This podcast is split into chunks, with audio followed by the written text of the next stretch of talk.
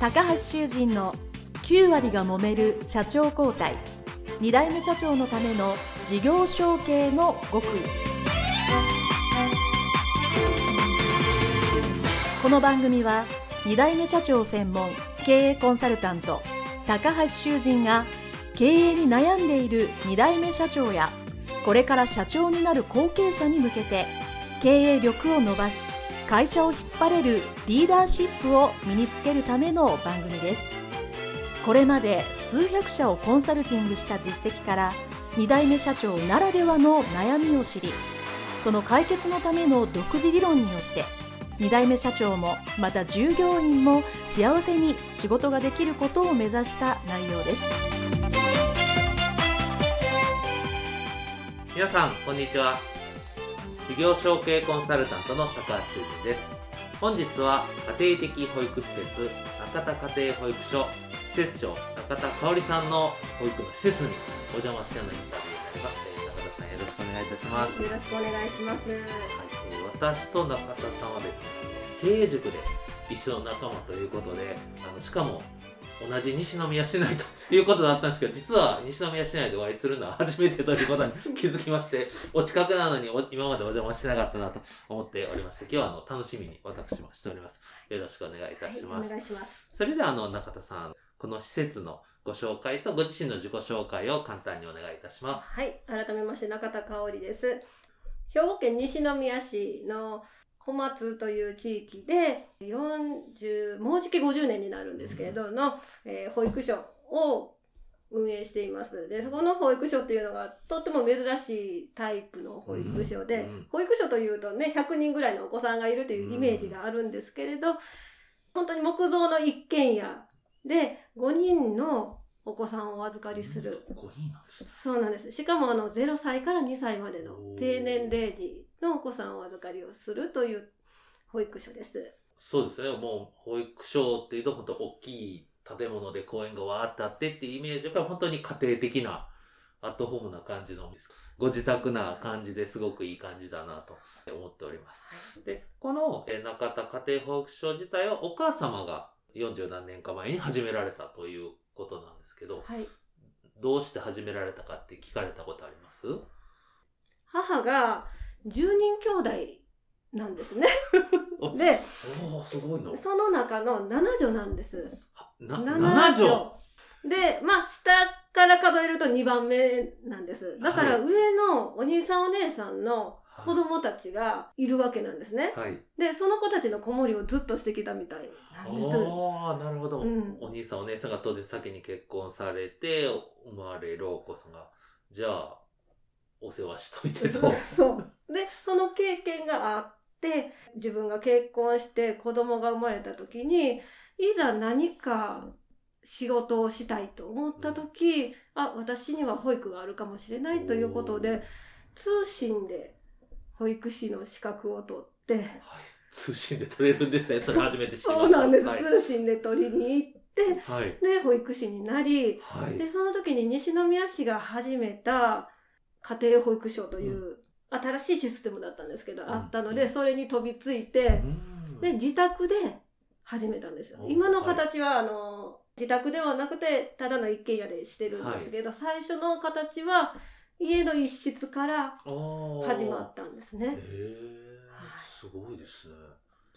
それをやろうと思われたバイタリティというか、ね、そっから資格も取られてて、すごいお母様ですね。なんかね、おとなしい人やったんですけどね、はいよくよく考えるとすごいんですよね。なるほど、はいそうです。じゃあ、中田さんがお生まれになって、まあ、いわゆる記憶のある時にはもう、この家庭保育所をやられてたっていうそうですことですよね。そうですそうですなので学校から帰ってくると赤ちゃんが家にいるっていうだから本当に妹弟みたいな存在の子たちとずっと過ごしてきてますねすごいですね。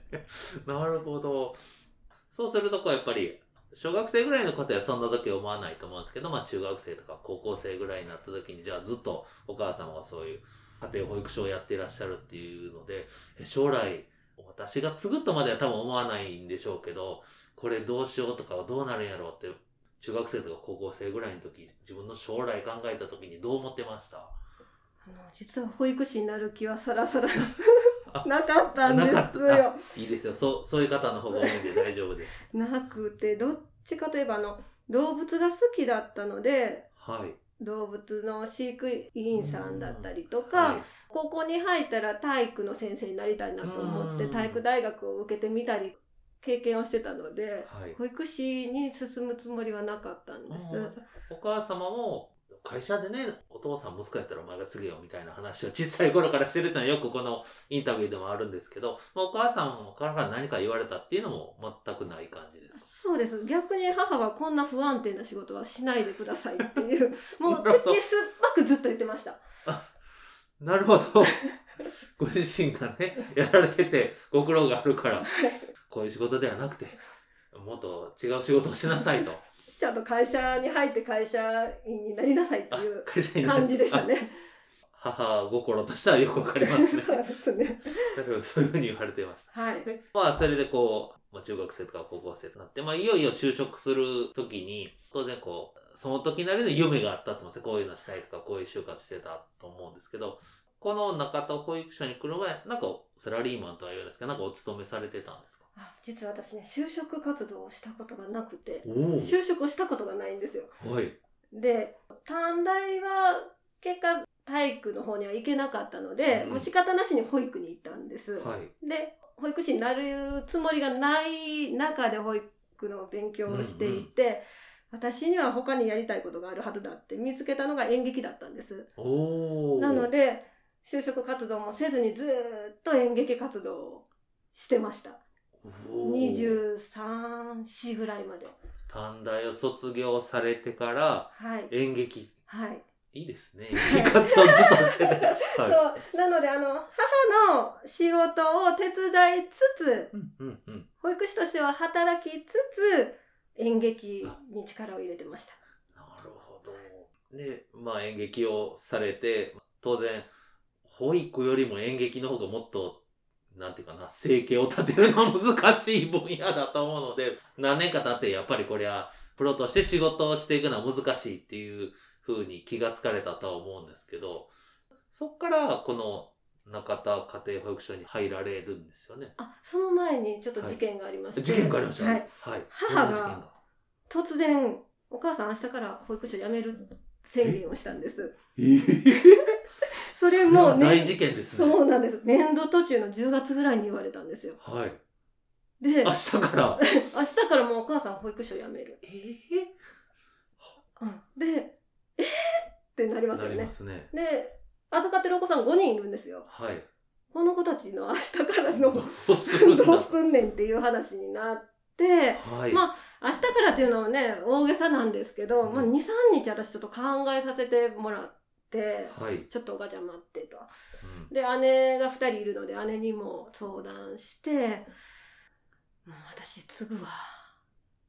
しゃあないな。しゃ しゃあないから継ぐわ。っていうのが始まりでした。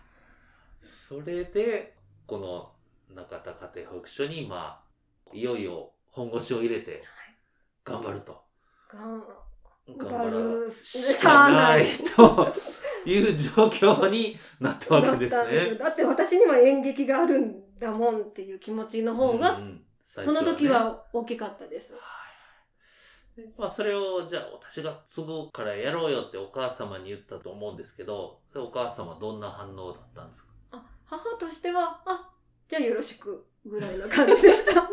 な多分やっぱり命を預かる仕事というので、かなりプレッシャーを感じてたようなんですね、母は。ま。あそうでしょううん。ね。、それが責任者が私に移行したことによってほっとしたみたいで日々やることは一緒なんですけど、はい。仕事としては。肩の荷が下りて楽しそうにしてました。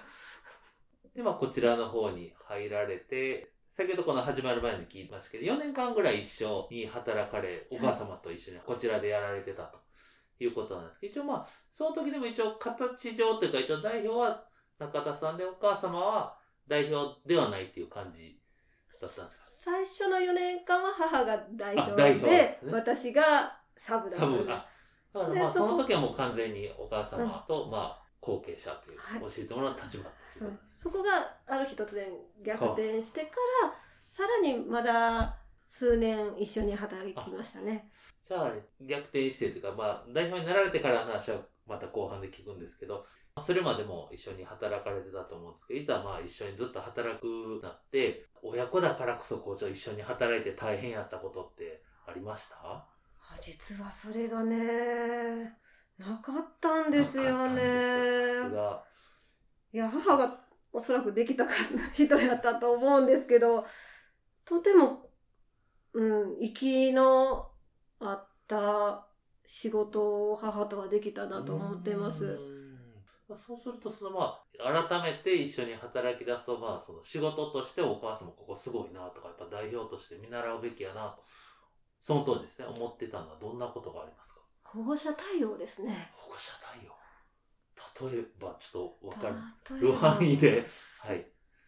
お母さん方の話を本当に親身になって聞くしうん。今だったらもうありえない話なんですけどはい。もう保育が終わってからも要望があればボランティアで子供を見るような母でした、え卒園した子を大きい保育所に移動した子を迎えに行ったりとかー迎迎えに迎えに行くんですお母さんが。ここここに来たことまあしょうがないからちょっと預かっといてあげるわではなく、保育所まで迎えに行って、お母さんが仕事終わるまで自宅で見てあげてっていうようなことを本当になんだろう心からお母さんたちをサポートしたい。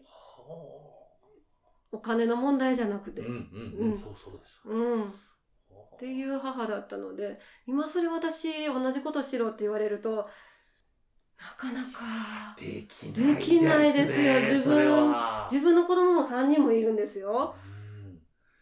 うん。うん。それはすごいな。そういう人だったね。そこは本当に見習っていきたいなと思う点でしたね。素晴らしいですね。あとはその、まあ、後継者というか引き継ぐ前の時にこの保育施設のその当時なりの自分のもちろんいいんだけどここなんか直したいなとか改善したいかなって悩んでたり考えてたことってありますか？その当時ですよね。その当時です、はい。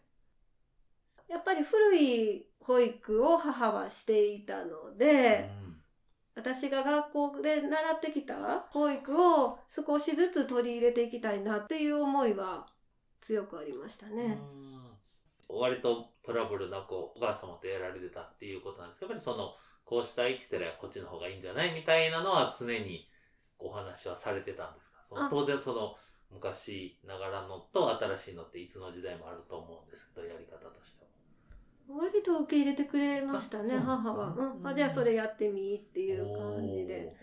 はい。素晴らしいですね。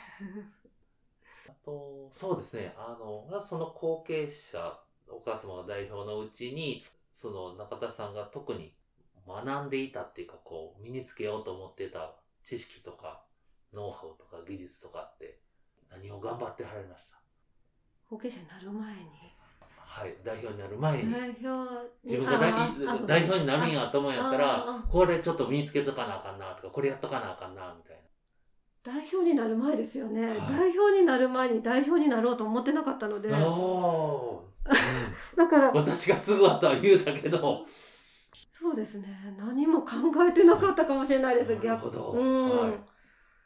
もう毎日フィードの仕事を一生懸命さそうれてるってあいう。そうですそうですただ、まあもちろんね、それはそうだとも思う本当に子供たちを一日安全に保育して、うん朝来た状態でお母さんたちに。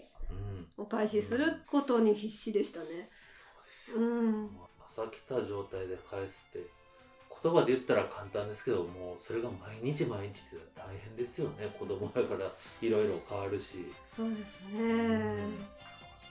はい、ありがとうございます。で、まあ、それ4年ぐらい一緒に働かれて、いよいよまあ代表になられるということなんですけど、それはあのまた後半でお聞きしたいと思いますので、インタビューの前半ですね、これにて一旦終了したいと思います。それでは中さんどうもありがとうございましたあ。りがとうございました。